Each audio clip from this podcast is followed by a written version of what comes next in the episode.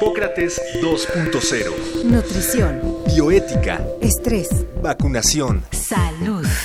El Programa Universitario de Investigación en Salud y Radio UNAM presentan Hipócrates 2.0. Investigación y vanguardia en salud. Bienvenidos. Bienvenidos nuevamente a Hipócrates 2.0, un programa sobre medicina e investigación de vanguardia en salud, producido por Radio UNAM y el Programa Universitario de Investigación en Salud, el PUIS. Yo soy Mauricio Rodríguez y como todos los martes estoy en la cabina con Omar López Vergara. Omar, buenas tardes. Buenas tardes, bienvenidos queridos radioescuchas. Pues en este programa de Hipócrates 2.0 vamos a hablar sobre fatiga crónica, una condición, una enfermedad que pues pudiera confundirse con flojera, pero no lo es, es una enfermedad altamente incapacitante que requiere pues de una eh, atención muy especializada, atención integral. Para ello tenemos eh, una invitada eh, pues especializada en el tema, una gran reumatóloga, la doctora Ana Barrera Vargas, con quien platicaremos en unos momentos. Sí, les vamos a dar todos los argumentos para distinguir esta enfermedad sistémica de intolerancia al esfuerzo. Así se llama ahora, ¿verdad? De la flojera post vacación que seguramente alguno trae ahora al principio del año. Eh, sí, ¿es, es flojera o es fatiga crónica? ¿no? pues vayamos entonces a la cápsula. Comenzamos.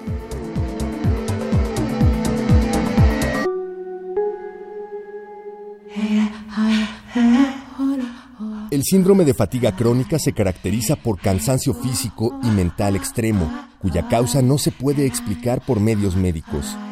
Este cansancio no se recupera con el descanso habitual e interfiere con la vida cotidiana del individuo. Aunque no se conoce la causa específica del síndrome de fatiga crónica, se piensa que pueden estar involucradas infecciones virales, fallas del sistema inmune o alteraciones hormonales. Bien, pues regresamos, estamos en Hipócrates 2.0 hablando sobre fatiga crónica y para ello tenemos a la doctora Ana Barrera Vargas con nosotros. La doctora Barrera es médico cirujano de la Facultad de Medicina de la UNAM, tiene una especialidad, bueno, tiene especialidades en medicina interna y reumatología por el Instituto Nacional de Ciencias Médicas y Nutrición Salvador Subirán y una maestría en ciencias médicas por la UNAM. Actualmente está adscrita al Departamento de Inmunología y Reumatología del Instituto Nacional eh, de Ciencias Médicas del, del Instituto de Nutrición. Eh, doctora Barrera, Ana, gracias por estar con nosotros. Muchas gracias y gracias por la invitación. Pues la primera pregunta que se nos eh, ocurre lanzarte es, ¿qué es esta fatiga crónica que nos decía se llama ahora de otra manera, ¿no? Enfermedad sistémica de intolerancia al esfuerzo. ¿Y cómo se diagnostica? Y así directamente, pues, ¿cómo se diferencia de alguien que tiene, digamos, hueva. ¿no? ok, bueno, en primer lugar, digo, como su nombre lo dice, esta enfermedad, su principal característica es la fatiga. Sí. Pero no es una fatiga normal, de repente a todos nos da flojera de repente hacer Ajá. algo o estamos cansados por nuestras actividades diarias, sino es una fatiga que interfiere con las actividades de la persona que lo padece, interfiere con sus habilidades en el trabajo, sociales, personales, etcétera. Además, es algo, para ya hacer el diagnóstico así estrictamente con los criterios, debe de ser algo que haya durado ya seis meses. Seis meses. Entonces es algo prolongado, aquí el tiempo es importante para eso. Y además tiene unas características más específicas que ayudan a hacer el diagnóstico. Hay diferentes criterios diagnósticos según diferentes organizaciones y estos han ido cambiando a lo largo del tiempo.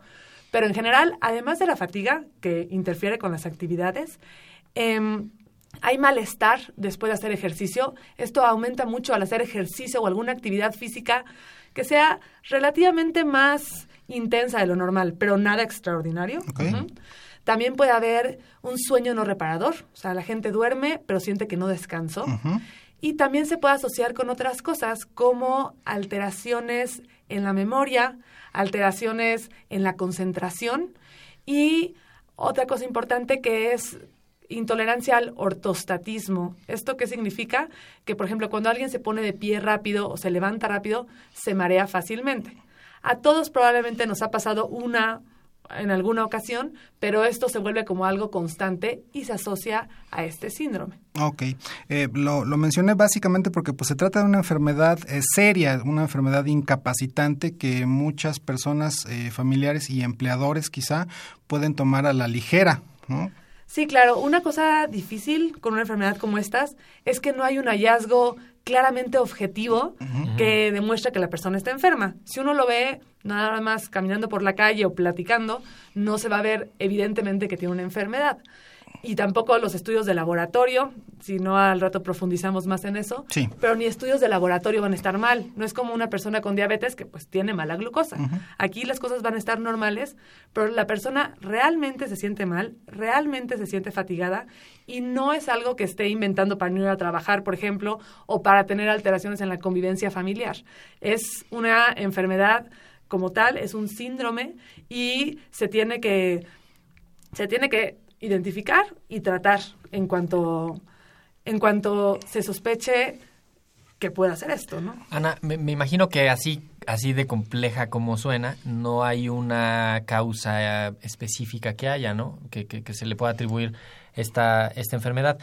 Hace algunos años se publicó un artículo importante en la revista Science sobre que si era un virus el que lo estaba causando y tengo entendido que unos meses después, no sé si hasta se retractaron los autores de que no era cierto que habían encontrado este virus en los pacientes que habían analizado Eh, y me imagino que ha habido varias eh, pues varias posturas de, teorías de, de cuál es la causa Eh, ¿qué- ¿cómo lo explican el, el- el- el síndrome de fatiga crónica? Pues sí, efectivamente, la causa tal cual no se conoce. Se considera como muchas enfermedades que es multifactorial, que hay muchos factores involucrados. Eh, se han estudiado ciertos componentes genéticos y sí se ha visto que hay algunos genes, sobre todo relacionados con qué?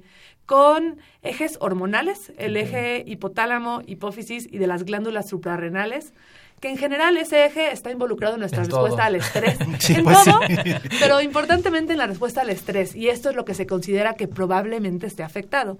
Lo de los virus es muy interesante. Se ha buscado como una causa viral desde hace mucho tiempo. Se consideró, de los virus que más se ha estudiado, es el virus de Epstein-Barr, que es el un virus sumamente común, que la mayoría de la población ha estado expuesto. Es el virus que causa la mononucleosis infecciosa, pero hay mucha gente que ha estado La expuesto. enfermedad del beso. Y no, exactamente, la enfermedad del beso. Hay gente que ha estado expuesta al Epstein-Barr y no tiene ningún síntoma. Entonces, se consideró esto, pero realmente los resultados han sido muy contradictorios. Ahora, con respecto a lo del virus de Science, pues sí, es un virus con un nombre muy raro y rimbombante, que es el virus genotrópico relacionado a la leucemia murina, que no tiene nada que ver con la leucemia humana, eso es importante recalcar desde ahorita.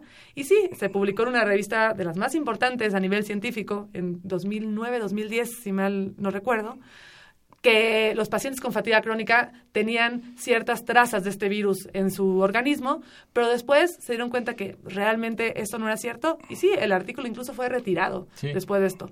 Ningún virus se ha comprobado que sea la causa, aunque se ha buscado de manera como de manera muy activa. Lo que más se sabe es problemas hormonales relacionados sobre todo con el cortisol, que es muy parecido a la cortisona, y que es la hormona que nos ayuda a responder al estrés, y problemas también neurológicos en cuanto al balance entre los sistemas simpáticos y parasimpáticos que controlan todo el sistema nervioso autónomo del que nosotros no nos damos cuenta. Que hace que ocurran las funciones normales. ¿no? Exactamente, exactamente. Entonces, más bien, como, como nos lo has sugerido, es una enfermedad que, que lo primero es descartar que no es otras enfermedades, ¿no? Y en el camino, ¿qué, qué es lo que se va descartando más frecuentemente? ¿Qué, qué sí es que causa es- sintomatologías parecidas y, y que nos puede ayudar a hacer el diagnóstico de exclusión? Ok, sí, lo más importante es esto. Es un diagnóstico de exclusión. Se tienen que descartar otras causas eh, que puedan causar fatiga, desde enfermedades graves, por ejemplo, como un tumor o una infección crónica, hasta otras enfermedades que pueden ser me- me- menos serias, que puede ser una enfermedad, por ejemplo, de problemas hormonales como de la tiroides. Lo que se recomienda en un paciente que tenga síntomas de fatiga es cosas que son como datos de alarma, es si además está perdiendo peso, por ejemplo, si tiene fiebre, esa es una causa inmediata de acudir a atención médica. Pérdida de peso y fiebre. Pérdida de peso y fiebre, exactamente. Pero, de cualquier manera, sí es importante tener una revisión integral por un médico, con un interrogatorio completo, una historia clínica completa y con ciertos estudios de laboratorio específicos para descartar otras causas. Lo que es muy importante es, no hay ningún estudio ni de laboratorio, ni de rayos X, ni nada parecido que diagnostique fatiga crónica. Más bien los estudios se hacen para descartar no otras posibilidades. Exactamente, exactamente. Ok.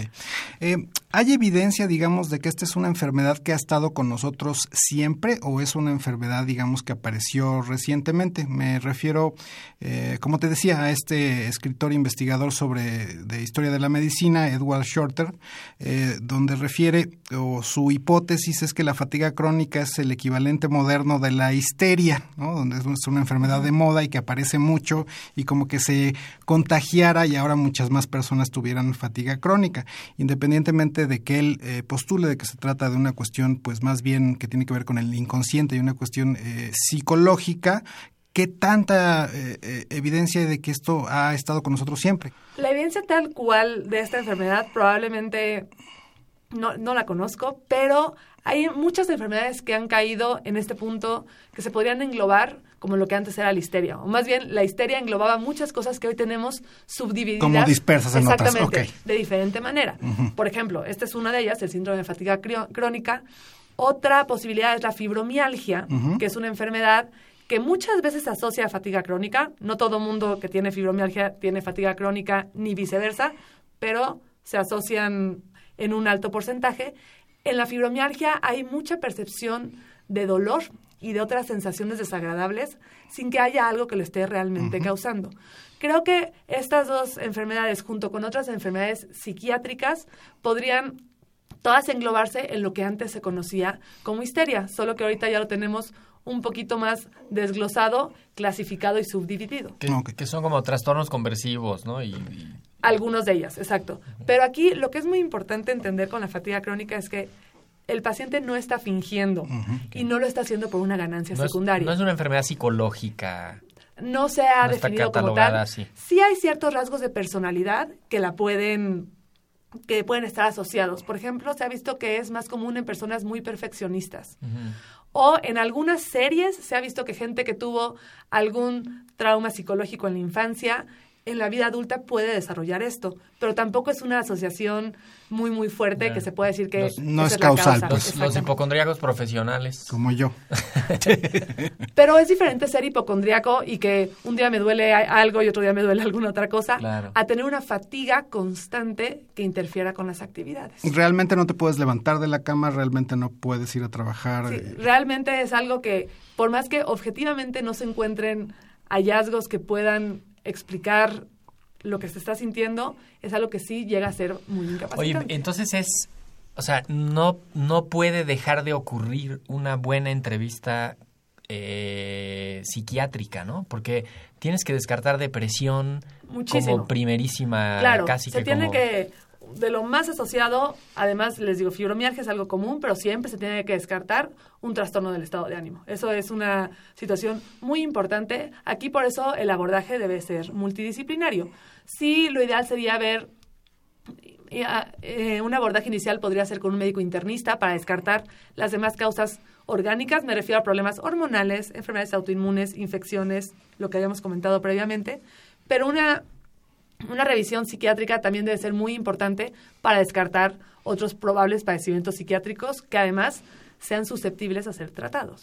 Eh, Ana, eh, yo como psicólogo sé que el trastorno facticio, es decir, que alguien invente una enfermedad, es una cosa rara, estadísticamente baja. La mayoría de los pacientes manifiestan realmente lo que están sintiendo y pues lo, que les está pasando.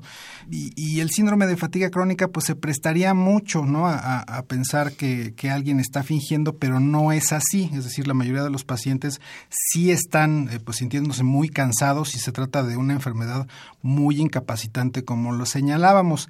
¿Existen eh, datos en México respecto a qué, digamos, porcentaje de la población lo padece o tienes alguna manera de como decir que, que de tu consulta que tantos pacientes realmente tienen este trastorno? Bueno, datos nacionales como tal son difíciles de, de obtener. Se han hecho en, en otros países y se han estudiado más o menos el porcentaje. En general, en pequeñas regiones, por ejemplo, en regiones en Estados Unidos se ha estudiado, o también en, en Holanda.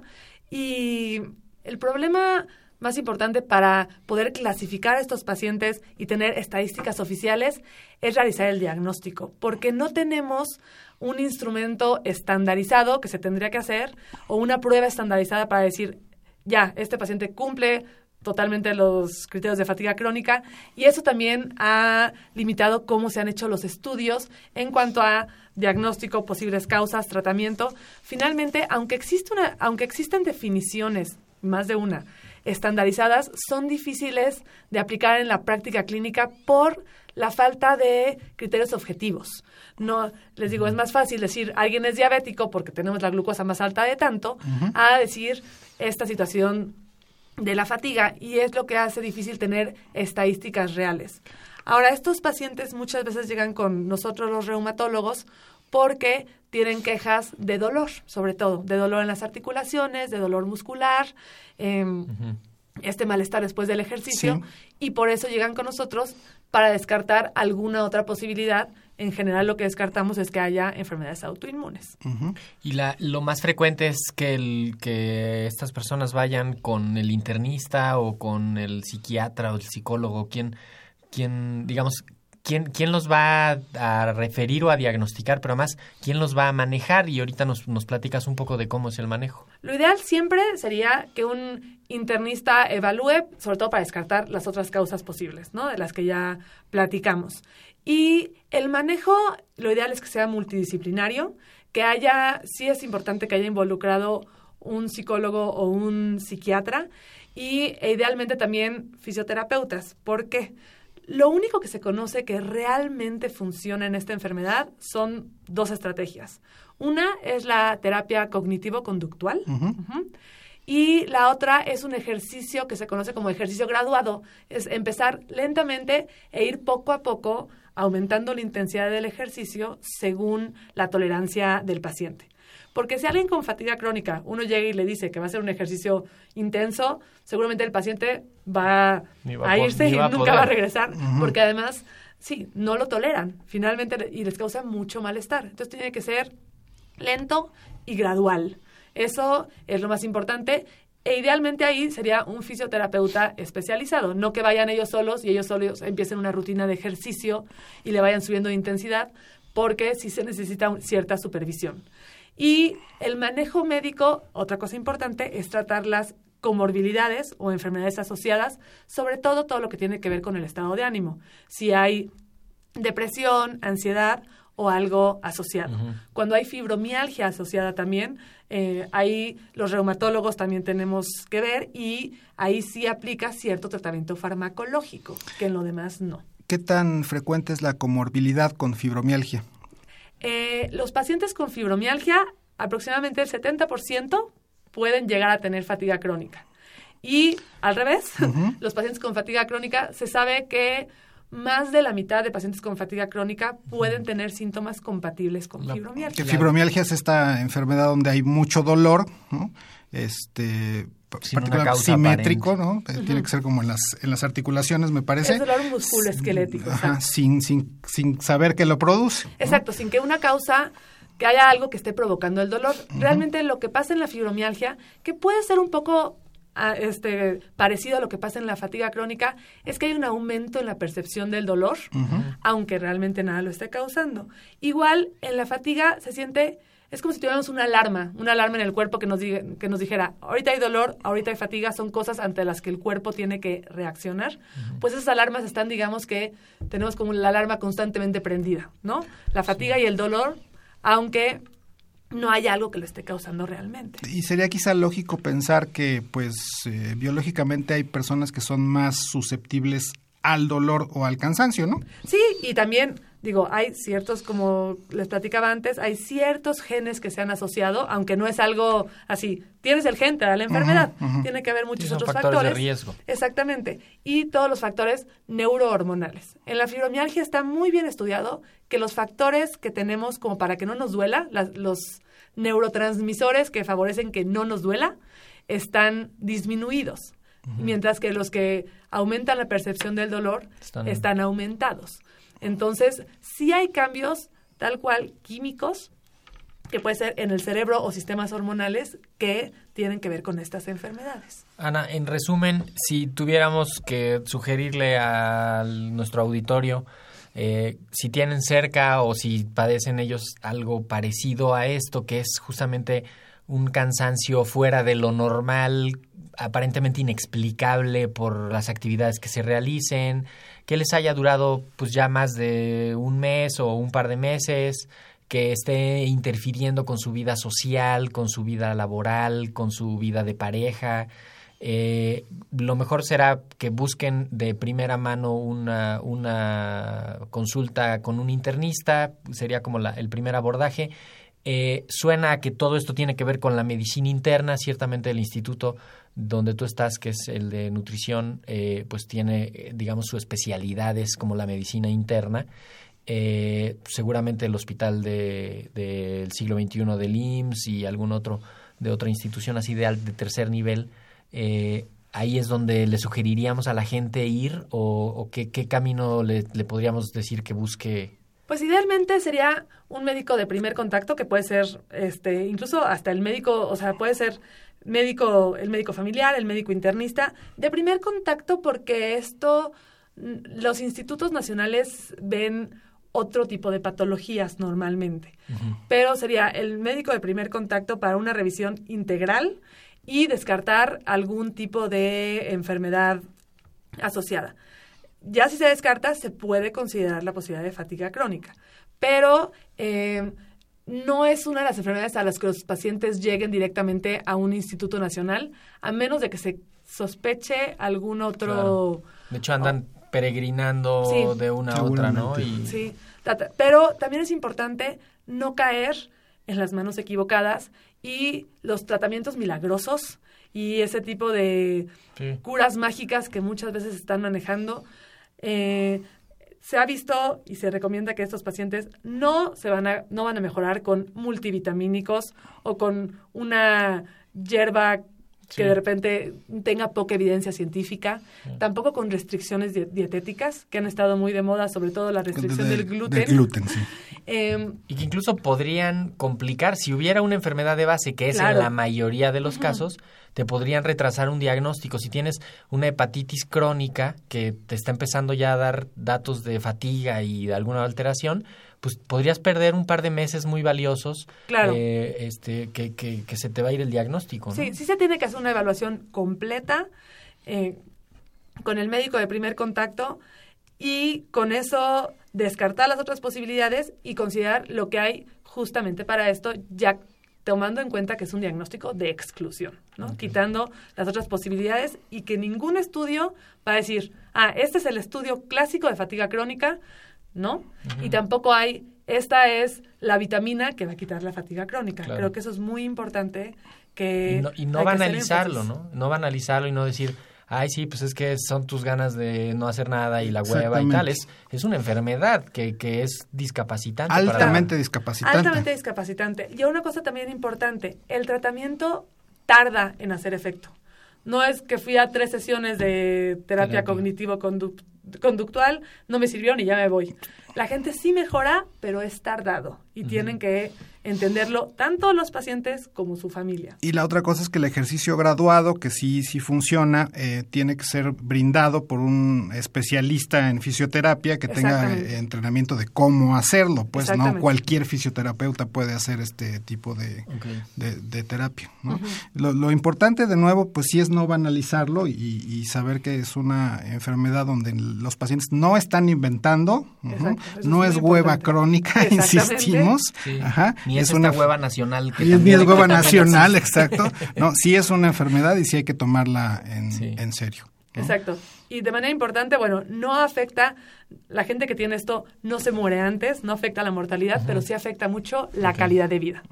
Buenísimo. Oye, Ana, pues muchísimas gracias por haber venido a aclararnos algunas dudas y a ponernos otras. Seguramente te vamos a invitar eh, a algún otro programa. Eh, hoy hablando de fatiga crónica, pues nos, nos has dejado eh, cuando menos bien iluminada este lado, este lado de la mesa. Muchísimas gracias por venir hoy con nosotros. Muchas gracias a ustedes. Eh, la semana que entra esperamos también que nos escuchen. Vamos a platicar sobre cáncer de piel. Pues pronto será un problema de salud pública. Así es, el cáncer de piel es la segunda, es el segundo tipo de cáncer que más mortalidad causa en nuestro país. Entonces, este, pues platicaremos de esto con un especialista el próximo martes. Y pues no olviden visitar la página del PUIS. Tenemos ahí convocatorias a premios, diplomados, cursos. Seguramente eh, a algunos les interesa o quieren participar en alguna de estas actividades. La dirección es www.puis, que es P-U-I-S, unam.mx.